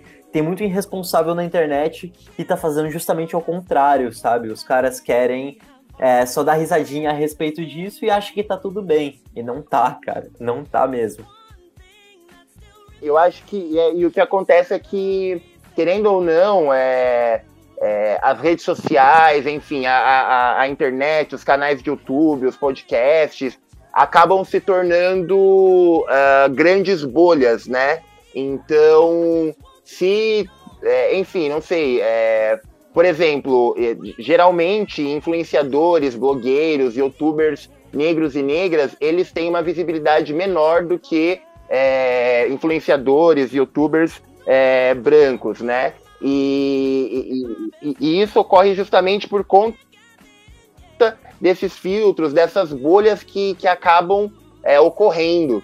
A gente teve, inclusive, é, por conta dessa corrente, né, do, do Black Lives Matter e tudo mais, diversos influenciadores é, brasileiros, tipo Felipe Neto, Tata Werneck, pessoas que têm, pessoas brancas que têm grande visibilidade, chamando pessoas negras para produzirem conteúdos para os seus canais, né, produzirem conteúdos para suas redes sociais, nesse sentido justamente de romper com bolhas, né? Porque eu, Guilherme, quem é meu amigo, quem me conhece, quem convive comigo, quem faz parte do meu convívio social, não faz uma piada racista, né? Quem me conhece não vai fazer uma piada racista do meu lado. Mas isso não significa que quando ela estiver é, em outro lugar, em outro churrasco, em outra festa, ela não vá fazer ou dar risada por, por conta do contexto, né? Então eu acho que é um exercício da gente é, realmente ir rompendo bolhas nesse sentido, né? É, tem uma, uma, uma frase muito famosa, né, que, que foi retomada é, nesse, nesse contexto, é, da, da Angela Davis, né, que ela diz que em uma sociedade racista não basta você não ser racista, é necessário você ser antirracista, né? Então uma coisa é você falar, ah, legal, não sou racista, tenho amigos negros, outra coisa é você efetivamente romper com, com essas bolhas, você efetivamente fazer uma, é, uma, uma diferença fora é, desse, desses ambientes, né? E eu acho que, assim, tudo é ferramenta de transformação social. O videogame pode ser uma ferramenta de transformação social, né? O videogame pode ser uma pla plataforma antirracista, o filme pode ser uma plataforma antirracista, as séries podem ser plataformas antirracistas, né? Então eu acho que tudo depende muito da forma como isso é direcionado e vinculado. E lembrar, inclusive, frisar novamente a mensagem de que você é branco, né? Eu, branco, não somos. Não é, você não é o salvador da pátria. Então, pare de ficar, né? É, como a gente citou o exemplo dos filmes lá que colocam essa coisa do. De que o branco salvou o negro, o branco é, é, o, é o, o, o herói da história por trás de tudo, né? Então, queridos, melhorem. É, Exato. mas, Melhoremos. mas ao mesmo tempo, Melhoremos. se você tiver Porque, numa assim, rodinha cheia. Não, o que eu quero dizer porque assim. Não, o que eu tô dizendo assim. Porque também não adianta você. é, que nem ele falou esse negócio do ser antirracista, não adianta você colocar isso no- como um bottom, tipo, eu sou antirracista, gente. Só que aí, tipo, você fica fazendo isso porque você quer ficar se achando assim, a salvadora da pátria. Exatamente. A pessoa, né? A, Só pra tipo, militar, gente, olha, só, eu né? sou a, a princesa Isabel, assim, sabe? Tipo, é a princesa Isabel, não foi, Gui? Que a gente tava falando, Isso, tava falando isso mesmo. Isso, obrigado. Exatamente, obrigado. Faltou meu- o meu, meu, meu, meu momento histórico aqui deu branco agora, que a gente tava falando, inclusive, sobre isso esses dias, né, Guilherme? É, Então, assim, né, gente, acho que bom senso. Obrigado. Mas, é isso. mas ao mesmo tempo, se você estiver numa roda de pessoas brancas e você vê um amigo negro seu que tá se sentindo desconfortável e não conseguir falar, dê apoio a ele. Fale para as pessoas que isso é errado, porque às vezes as pessoas as pessoas negras que estão numa roda cheia de pessoas brancas, elas se sentem meio desconfortáveis de simplesmente militar para todo mundo, entendeu? Então, se você estiver percebendo que tem uma pessoa desconfortável com o que você está fazendo, ou, ou com que um grupo de pessoas. Não tenha medo, sabe? Fale. Porque as pessoas têm que repensar suas atitudes. Isso só vai começar a partir do momento que elas se sentirem desconfortáveis. É verdade. Eu acho que eu é, até ia frisar uma, uma frase que eu vi do, do Jordan Peele uma vez, logo depois que ele fez o Nós, o filme com a Lupita Nyong'o, que ele fala justamente isso, porque as pessoas questionam isso, né? De tipo, por exemplo, a Gre- a Greta Gerwig, que dirigiu Lady Bird e Adoráveis Mulheres, ela, que ela, os filmes dela são, ah, os que ela dirige sempre são protagonizados por mulheres, né? É, Teve, tem outros exemplos, mas então, e o Jordan Peele falando justamente disso. Ele falou assim: eu não vou fazer um filme de terror pra colocar um branco como protagonista. Eu já vi isso tantas vezes, entendeu? Então, é, Eu acho que a questão não é nem o. Ou, por exemplo, que a gente falou do Ryan Murphy, que levanta as causas LGBTs nos filmes, nas séries dele. É, eu acho que é uma questão de, tipo. Se eu não der a voz, quem, se, tipo, se eu que tô aqui dirigindo não tô dando a voz, quem vai dar, entendeu? Ninguém vai dar a voz por mim. Entendeu? É isso. Então eu vou. Se, se ninguém dá a voz por mim, eu mesmo dou, entendeu? Exato. E, e é, eu acho que, que essas produções elas vêm justamente disso, né? É, são, são diretores, são atores, são produtores que cresceram assistindo cinema, que cresceram assistindo televisão e cresceram não se vendo né, nesses espaços, né? Então é, é, eles, eles vão para o cinema, eles vão para a TV, eles vão para entretenimento, assim como eu vou para a sala de aula ou atores e atrizes negras vão para o teatro, justamente para a gente conseguir fazer exatamente o oposto do que nós crescemos vendo, né? Para a gente conseguir romper com os estereótipos, a gente conseguir romper com a invisibilidade que a gente é, sempre viu e, e sempre esteve presente. Eu acabei de verificar aqui, Gui, eu tinha falado aquela hora do Oscar. A gente teve, em 92 anos de Oscar, cinco diretores negros indicados à melhor direção até hoje. Só cinco. E no, em, em mais de 90 anos de Oscar, nós tivemos cinco atores, cinco diretores, que foram Jordan Peele pelo Corra, Barry Jenkins pelo Moonlight, o Steve McQueen pelo 12 anos de escravidão. Detalhe que são todos filmes de 2020 pra cá. Lee Daniels, que fez Precious, e John Singleton, que fez Os Donos da Rua em 91. O primeiro ator, o diretor negro indicado foi o John Singleton em 91, e desde então a gente só teve de 2009 para cá os outros quatro indicados. A gente nunca teve um vencedor. Foram todos só, foram todos só indicados. Isso porque vale lembrar que o Jordan Peele ganhou o prêmio de melhor roteiro e o o, o oh meu Deus, o Steve McQueen ganhou o prêmio de melhor filme pelo 12 anos de escravidão. Mas só, né? Ainda é. Mas, é ainda, mas não ganharam o, o, o de melhor direção. Não, é Isso porque a gente ainda tá falando de diretores negros, né? A gente nem entrou na pauta de diretoras negras, né? Exato, Nossa. não. aí a causa, aí a pauta é mais funda ainda. Aí é outro é. podcast, gente. Aí é outro podcast. Pelo amor de Deus. Nossa, dá pra fazer um podcast inteiro só das cagadas do Oscar, inclusive, né? Inclusive, é, eu não sei se vocês viram, é, eu não lembro a partir de qual ano, se eu não me engano, é a partir de 2023 ou 2024. Mas para os filmes concorrerem nas principais categorias, é, vão existir novos, novos requisitos, né? Então, se, por exemplo, não tiver uma porcentagem de pessoas negras no elenco, o filme não vai concorrer a melhor filme do Oscar. Ah. Se não existir uma porcentagem de pessoas negras na produção, o filme também não vai poder concorrer. Eu acho que, Nossa, mas é, eles... eu acho que deviam aplicar isso há muito tempo já, né? Mas Sim, eu acho que isso não é só pra pessoas negras, Gui. Eu acho que eles estavam falando que era, tipo, é, que a, a, partir do ano que vem, se eu não me engano, inclusive por conta do corona, né? Que não saiu muitos filmes, não saíram muitos filmes esse ano. que eles queriam que o. É, vai ganhar melhor atriz, vai ganhar Mulan. Ou ela vai ganhar a Margot Robbie no Aves de Rapina. Ela vai ganhar a melhor atriz. Mas então, e eles estavam falando que a, é, a, os indicados a melhor filme, eles é, queriam que fosse assim, que tivesse pelo menos um LGBT, um que falasse, com tivesse protagonismo negro, um com protagonismo feminino, ou não necessariamente negro, mas tipo, de algum, ou por exemplo, latino ou asiático, enfim. É, era justamente para isso. Só que aí a questão é que eles estavam querendo trazer. 5 mil da produção é tudo branco. É, não, não é nem a produção em si, mas é tipo. O que eles estão brigando, que tipo, a galera reclamou com essa decisão, é tipo, tá, mas vai ganhar, vai, pode ser indicado, mas vai ser. Vai ganhar? Tipo, vai, ter, vai, vai, vai ser considerado para realmente ganhar? Tipo, por exemplo, que nem no caso do Infiltrado na Clã, que perdeu pro Green Book. E era muito melhor, ah, inclusive, verdade. entendeu? É e aí, tipo, e aí? Vai.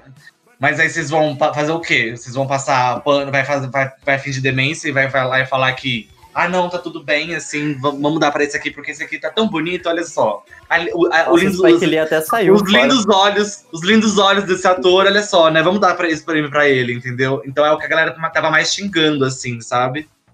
Faz Do. sentido, porque aquilo que a gente tava falando de incluírem por incluir, né? Vou, ah, vou colocar aqui É. na lista só pra falar que não sou racista, né? Inclusive sobre o Oscar do ano que vem, vou voltar a falar. Destacamento Blood, esse filme é do Spike Lee. Ele Pelo foi o Deus, é último bom. filme. Foi o último filme que o Chadwick Boseman é, estreou em vida. Ele É, tá na Netflix, Netflix. Está na Netflix. Esse filme é sensacional. Tem uma performance do, do The Roy Lindo que também tá incrível. E existe a possibilidade desse. Ele. Ele é. Ele, esse filme, ele. Eu, eu acho que ele não é baseado numa história real, se eu não me engano, mas eu acho que não. E ele conta sobre a época da Guerra do Vietnã e mostra como os soldados negros eles eram tratados nessa época durante a Guerra do Vietnã. É, é, inclusive, isso se passa mais ou menos na época que o Martin Luther King está sendo candidato, ele é candidato à presidência dos Estados Unidos. Passa bem nessa época em que ele foi assassinado, inclusive. Eles falam sobre como isso pesou para a comunidade afro-americana da época.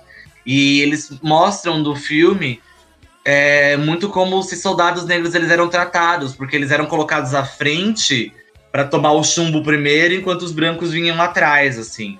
E aí ele mostra esse grupo de soldados negros que, enfim, não vou ficar dando É, spoiler, não, porque, mostra. né? Mas é isso. É, mostra esses É. soldados negros durante essa guerra do Vietnã e várias coisas acontecem ali com eles. Eu não vou ficar dando spoiler, mas é isso. É, não, na verdade, na verdade, na verdade é. Fala da história de um grupo de veteranos do Vietnã.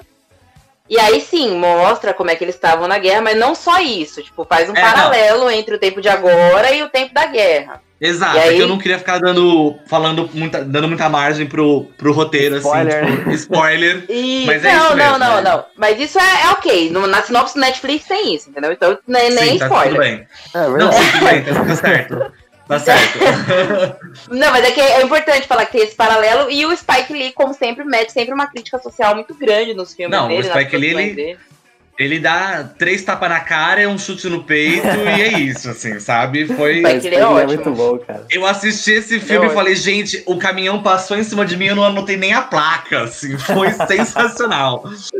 É, e é muito bom, inclusive eu falei desse filme porque a gente tinha falado do Jonathan Majors, ele está no elenco, Chadwick Boseman está nesse elenco, ele está incrível, The Roy Lindo também está sensacional, inclusive existem, ah, eles, est- o, tanto o Chadwick quanto o The Roy estão na pré-lista do Oscar, e esse filme também está entre um, um dos favoritos pro ano que vem.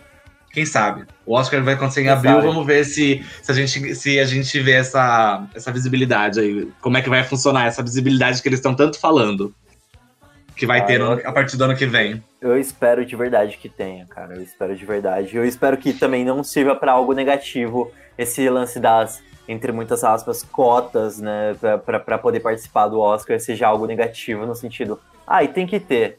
Mas, né? Coloca o cara lá, é pra ter um negro, mas coloca ele como figurante, sabe? Algo ma- mais ou menos assim, sabe? Eu espero que eles deem essa importância mesmo. Eu acho que, pra mim, eu espero de verdade que tenha mais protagonismo é, das mulheres, dos negros. E eu só torço, né, pelo melhor. Eu sempre espero o melhor das pessoas, mas eu acabo me frustrando um pouco às vezes. Não, eu acho que também tem o lance de contar as nossas histórias, sabe? Quais são as nossas histórias? Tipo, a gente não vai contar a história do super-homem, mas quais são as nossas? Então, se pra gente precisa ter uma Wakanda, então ok, então vamos criar um universo que seja nosso. Da- quais são as histórias que a gente quer assistir, entendeu? Por exemplo, eu, eu converso isso muito com o meu pai, né? Que a gente acompanha alguns filmes é, feitos e produzidos por, por pessoas negras já há bastante tempo. É, tem- tinha uns filmes, tipo Barbearia da Pesada, que chegava a passar na Record, às vezes no horário da tarde, assim. A Barbearia da Pesada 1, a Barbearia da Pesada 2, que quem fazia era o Ice Cube, né, que é um rapper. E ele fez vários filmes. Vários. E aí, nesses filmes, ele dava oportunidade para vários atores negros estarem. Não só atores, mas às vezes cantores também. Então, isso, isso existia, sabe? É, claro que não eram filmes que iam ganhar Oscar, mas era oportunidade para que pessoas negras pudessem trabalhar e eram histórias que a gente gostava de assistir, entendeu? Os filmes da própria Queen Latifah, eu sempre gostei muito de ver os filmes da Queen Latifah. Porque eram sempre histórias, tipo, que, que pareciam que estavam mais próximas de mim, entendeu? Apesar de a Latifah sempre ter sido, é, às vezes, uma, uma atriz coadjuvante num filme de pessoas brancas. Mas o fato dela estar lá era importante. Pra mim, era sempre, sempre foi importante a questão de, de que essas pessoas pudessem trabalhar e que a gente pudesse ver histórias que, que fossem, tipo, nossas. Não só histórias de pessoas. O próprio, a própria série, falando em série que passava na, na TV, o próprio Todo Mundo Odeia o Chris, né? Que todo o elenco ali era negro, toda a produção também, que era feita pelo próprio Chris Rock. Então, eu, e cara, você vê a diferença, você realmente consegue notar a diferença quando é feito por uma pessoa negra e quando é feito por, um, por uma pessoa branca. Principalmente nesses casos que a gente falou aí dos filmes. E é que, eu, é que eu, Todo Mundo Odeia o Chris é um pouco diferente porque vários diretores passaram para dirigir diversos episódios, né? Mas normalmente a direção foi do, do Chris Rock. Então eu espero realmente ter mais disso, é, porque eu vou dar super apoio, assim, sabe? É, eu ia perguntar uma coisa, puxa, é, que eu lembrei agora, com isso que a Renata falou.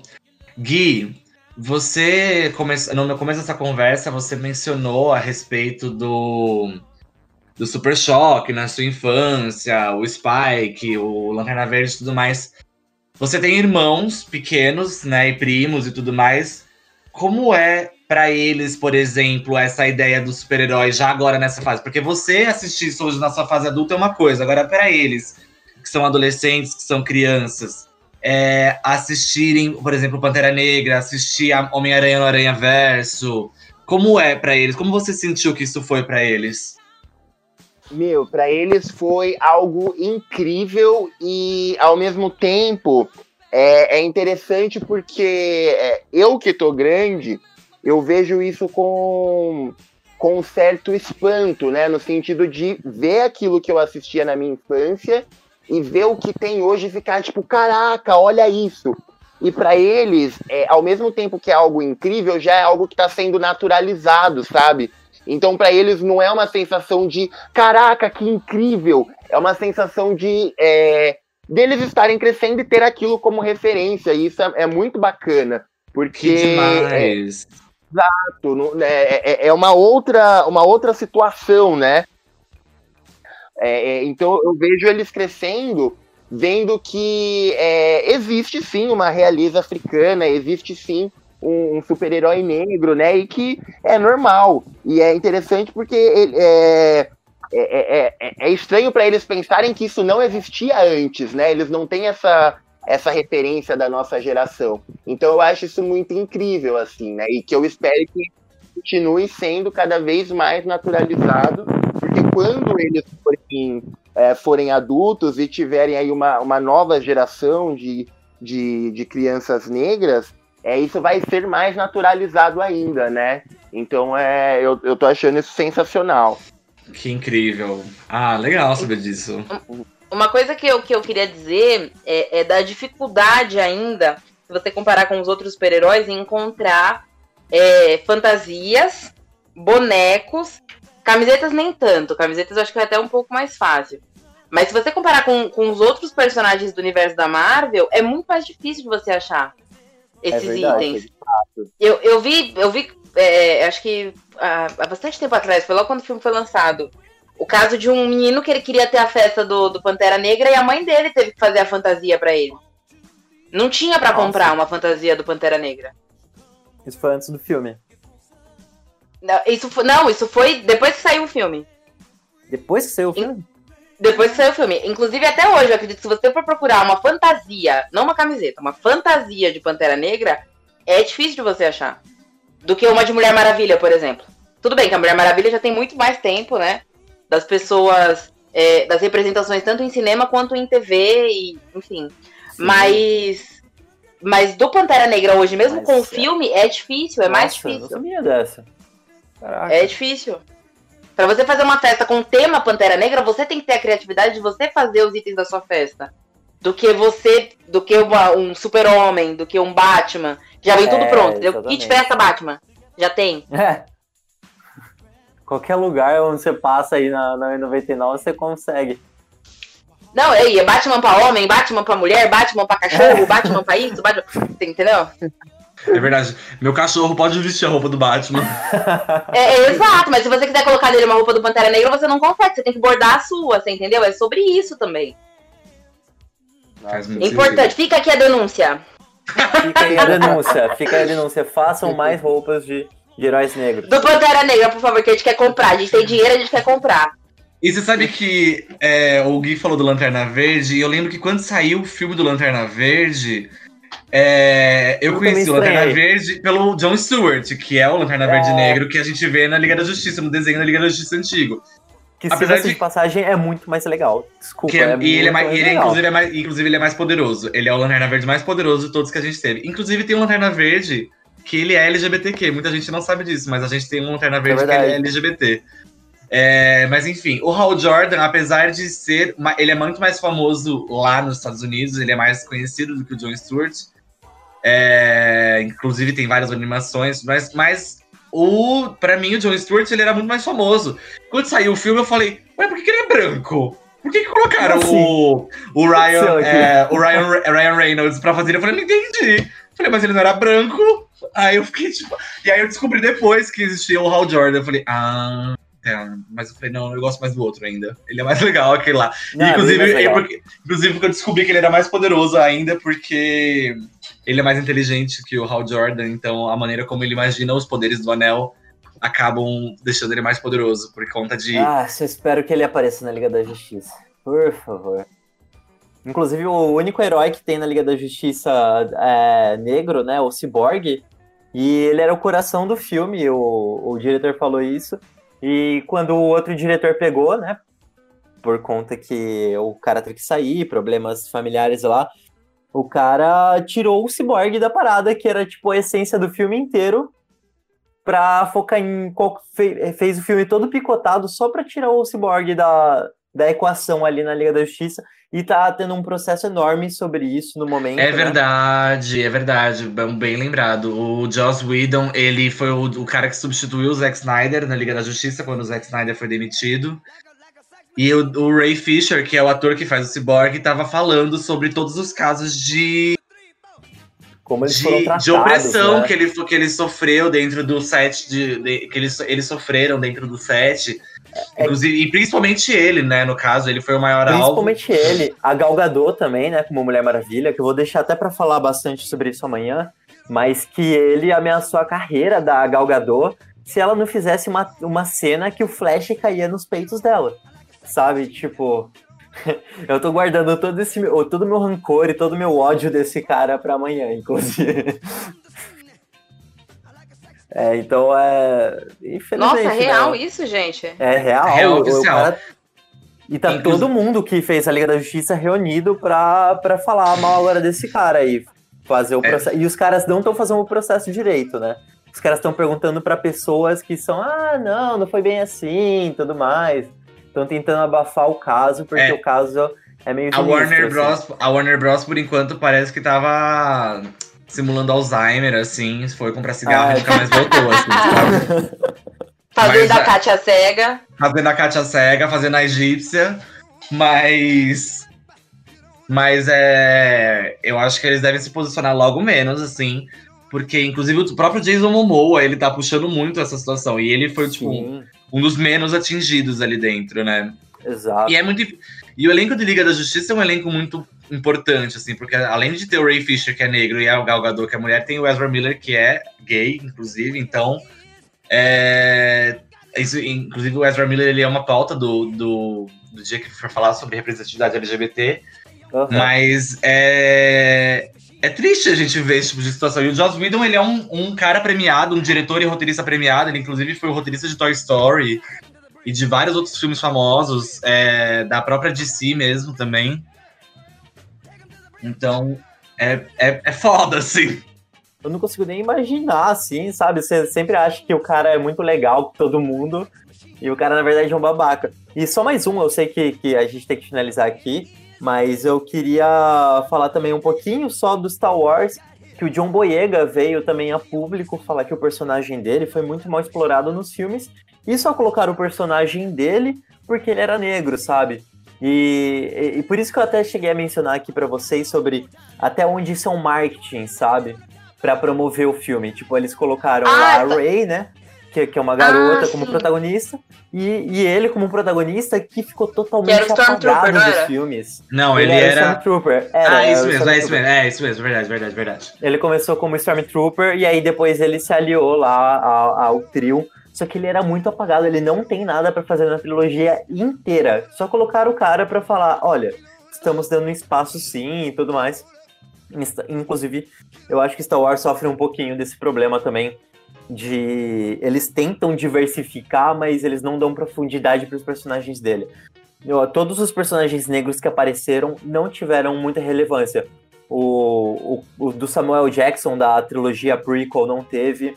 O Lando, é, ele só serve em todos os filmes para dar risada e ele não tem menor profundidade assim, sabe? Eu não cheguei a assistir o com o qual que é o nome do cantor também que faz o o Chris é, o Gambito, alguma coisa assim que, que tem a Donald banda lá. Child, Child, Donald Child, Glover, mas qual que é o nome da banda dele? Child, Childish Gambino, né? Isso, é que é um nome um Isso. pouquinho difícil de pronunciar. Mas ele mesmo, que, que chegou a fazer o Lando, eu não cheguei a ver. Falam que ele tá melhor como, como personagem, tem mais desenvolver, é, desenvolvimento assim. É, só fazendo um, um parêntese, né, do, do Donald Glover, que você comentou em relação a, a Star Wars, é, na época do, do lançamento do filme, ele fez um vídeo fantástico pra... Eu não lembro o nome do... É um programa de televisão do, dos Estados Unidos, acho que é The Night Show, alguma coisa assim, do David Letterman. É, ele fez um, um quadro no programa que era sensacional. É, era um, um espaço grande, um auditório enorme. E aí ele caracterizado, né? Ele falando como personagem, ele dizia é, pessoas, né, irmãos, enfim. Eu convoquei nesta reunião, nesta Assembleia Geral, todas as pessoas negras da galáxia inteira. Aí você virava para a plateia, tinha duas pessoas, uma plateia imensa. Ele vai Nossa. zoando e falando que na galáxia inteira existissem ele e mais duas pessoas negras, né? Que é o que o Aham. filme retrata. É muito É, bom. então, eles colocam alguns, um- alguns elementos ali, né? É, para falar que, isso- que tem diversidade nos filmes de Star Wars, da galáxia inteira ali. É, e até esses personagens não são desenvolvidos, né? Então isso é, é meio triste, sabe, cara? Eu, eu, eu fico chateado porque Star Wars tem tudo para falar sobre diversidade muito a fundo também. De tantas coisas que você pode explorar naquela galáxia muito, muito distante. E não é possível que todo mundo ali também seja E branco. que é tá ligado? totalmente diferente do que, por exemplo, você comentou do, do Star Trek, né? Que também tem uma Totalmente- temática aí de, enfim. É, mas o Star Trek, os caras. O, o Star Trek é sensacional nessa parte, cara. Os caras realmente equilibra- equilibraram muito bem isso desde lá do início e conseguem fazer certinho, desenvolver todos os personagens por igual, assim, sabe? O Spock é tão importante quanto qualquer um dos outros que estão lá. E eu, cara, e deixa tão mais. é, como é que eu posso Rica a experiência, né? é uma experiência muito melhor, sabe?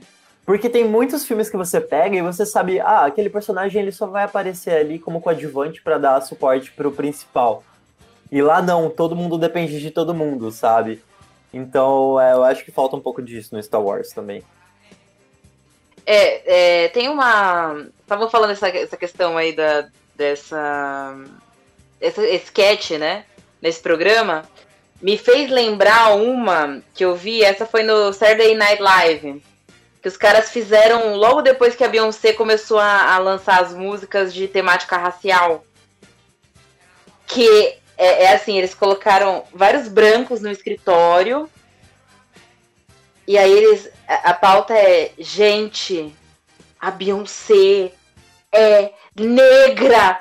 Meu Deus! E aí, tipo, eles ficam totalmente desesperados. Falam, assim, Meu Deus, como é que é possível? Beyoncé é negra! Então, de repente, talvez não era pra gente estar ouvindo Beyoncé e não sei o quê. E, ficam desesperados. É, é incrível, é incrível. É, é uma sátira, assim, é, é, é muito pontual, assim, é muito bom. É, foi no Saturday Night Live que rolou isso. Eu vi só esse pedacinho porque eu tava vendo um vídeo sobre a, a trajetória da Beyoncé, né? Num canal de um, um menino chamado Anderson Vieira, que também é muito bom o canal dele. Pra quem curte é, entretenimento musical, assim, ele é aquela pessoa que fala assim, ó, então, isso aqui aconteceu, mas porque teve isso, isso, isso, isso e isso atrás. Ele vai atrás das histórias relacionadas à música, aos lançamentos, tretas de artistas, o que, que é, é noticiado, o que, que é boato, o que, que não é e tal. É muito bom o canal dele. E aí eu tava vendo especificamente sobre a Beyoncé. E quando chega nessa fase mais recente dela, né, totalmente relacionada à pauta racial, que ela já conquistou o público dela e muito além, né, que ela pode se dar o luxo de falar as coisas que ela quer e precisa falar, as pessoas começaram a querer cancelar ela, né? A barrar show em estádio, enfim. Começou a, a, a, a, a militância branca começou a se manifestar, né? Então, eles fizeram esse sketch, foi totalmente em cima, assim, do acontecimento. Eu achei Falaram que ela boa. tava sendo racista reversa, é isso? É, não, que tipo, que ela não tinha que se posicionar daquele jeito. É, o pessoal, é, naquele Formation, do Formation, Sim. teve uma. Tem uma crítica muito forte à polícia nos Estados Unidos, né? A polícia já não gostou, falou, ah, mas nem todo policial. Sabe aquelas coisas? Ah, mas nem Aham. todo policial. É muito, é muito injusto ela, ela denegrir o bom trabalho da polícia, enfim. Todas aquelas coisas que a gente já conhece. Aham. Inclusive o nome é The Day Beyoncé Turned Black, né? Tô É, vendo aqui. Well, I got a woman town. Mas é isso. Vai, vai querer adicionar mais alguma coisa, Fê? Não, acredito que não. A palavra hoje é de vocês. Vocês querem falar mais alguma coisa, gente? Eu, eu, eu aprendi bastante, inclusive, hoje. Achei muito da hora a conversa, de verdade. Foi melhor do que eu esperava, confesso. Mas é, é aquilo que eu te falei, assim, conversar com o Guilherme e, agora, e com a É. Renata também. É que a Renata, eu converso com ela, o Guilherme eu converso com ele há quatro anos, a Renata eu converso com ela há um mês. Mas assim, é aquela coisa do tipo assim, que você olha pra cima e fala, Deus, por que me fizeste burro, assim, sabe? Por quê? por quê, assim, sabe? Eu só queria ter um pouquinho mais de força de vontade pra estudar, entendeu? Mas tudo bem. Mas, imagina, eu acho que essa, com relação a essa questão de, de ai, se sentir burro, eu acho que é tudo uma troca, gente. Eu também cago muito no pau, falo muita besteira. Eu acho que a gente tá sempre em evolução e, e, e aprendizado. Eu concordo. Acho que isso faz parte do que a gente tinha comentado aquela hora em relação a, a romper as bolhas, sabe? Eu, por exemplo, é, entendo muito pouco sobre é, universo geek, sobre cultura geek, sobre referências de, de séries e, e heróis e, e Marvel e tudo mais. É, mas é, quando a gente faz esse, esse exercício, né, de quatro pessoas com experiências muito diferentes que trocam uma ideia sobre determinados assuntos, eu acho que acaba sendo é, enriquecedor e, e interessante para todo mundo. Eu também Exato, é, aprendi bastante cara. com vocês. Muito E assim, mesmo. eu comecei justamente por isso, né? Porque antigamente eu ficava discutindo em um grupo lá meu e eu ficava brigando toda hora com o moleque. Eu falava toda hora uma coisa e o moleque falava toda hora outra coisa. E aí a gente ficava brigado e eu ficava bravo com ele, eu saía, quase saía do grupo, assim, ficava nervoso, ah, seu chato. Aí depois eu parava pra pensar, puta, mas isso fica uma discussão tão interessante, porque a gente começa a se falar muito, sabe? E, me- e meio que muitas coisas, mesmo que a gente é, não concorde, assim, sabe? Os melhores debates que a gente tem são coisas que a gente não concorda, porque quando a gente concorda, às vezes, com as coisas também, a gente fala, é, legal, é isso mesmo. Ou, E ou quando a gente tem o né? mesmo. É, quando a gente tem o mesmo conhecimento sobre tal coisa, tipo, ah, eu vi isso aqui no, no YouTube que vai ter tal coisa. Você viu? Eu falei, ah, eu vi. Sabe? E, tipo, os dois sabem e não tem discussão. Então, então é muito legal quando a gente tem pontos diferentes de vista é, do mundo, né? E, e começa a falar. E daí que surgiu a ideia do podcast, sabe? Então eu quero Uhum. estar sempre trazendo pessoas que têm, têm universos diferentes e fazem coisas diferentes. Então não se preocupem se tipo, vocês não gostam de, do, do universo geek, não sabem muito. Eu também não sei muito sobre tantas coisas aqui. Eu acho que tantos nomes que eu pronunciei errado neste podcast, inclusive. Ai, desculpa, Mas, gente, ó, às vezes a gente pronunciou as coisas erradas mesmo, perdão. Mas então estamos aprendendo, viu? A Deixa gente aqui nos comentários como é que fala. É, manda pra gente por e-mail a pronúncia certa. ai, ai. Pois é isso, gente. Foi muito bacana, de verdade. Eu adorei. De verdade. Inclusive, É. olha, se vocês quiserem, vocês dois, e quem também estiver ouvindo, né, claro, mas Gui e, e Rê, se vocês quiserem outras referências além de Pantera Negra e afins, eu quero recomendar pra vocês aí, já vou aproveitar, e não é mais pra você, Gui, Os Jovens Vingadores é, tem protagonismo negro, tem protagonismo LGBT, tanto de homem quanto de mulher. É, tem amor interracial, tudo bem que é com um ser humano e um alienígena, mas tá valendo. a, a crítica é feita ali do mesmo jeito. É, tem personagem latino no meio do grupo e são todos adolescentes, são todos heróis adolescentes, como Homem-Aranha, assim como Peter Parker. É, a galera conhece os Jovens Vingadores por conta do Wiccan e do Hulkling, que foi aquele, aquela revista que foi boicotada pelo Crivella né, no ano passado, na Bienal. Inclusive, fica aqui meu grande obrigado a você, Crivella, porque você né, divulgou o nome desses heróis pro país inteiro. Obrigado por ter divulgado o nome desses heróis. Mas enfim, e lá tem um, tem um personagem que chama Patriota, que ele é uma versão negra do Capitão América. E na história dele, ele fala que é, antes do Steve Rogers ser o Capitão, o Capitão América, o soro do super soldado ele era testado em soldados negros antes.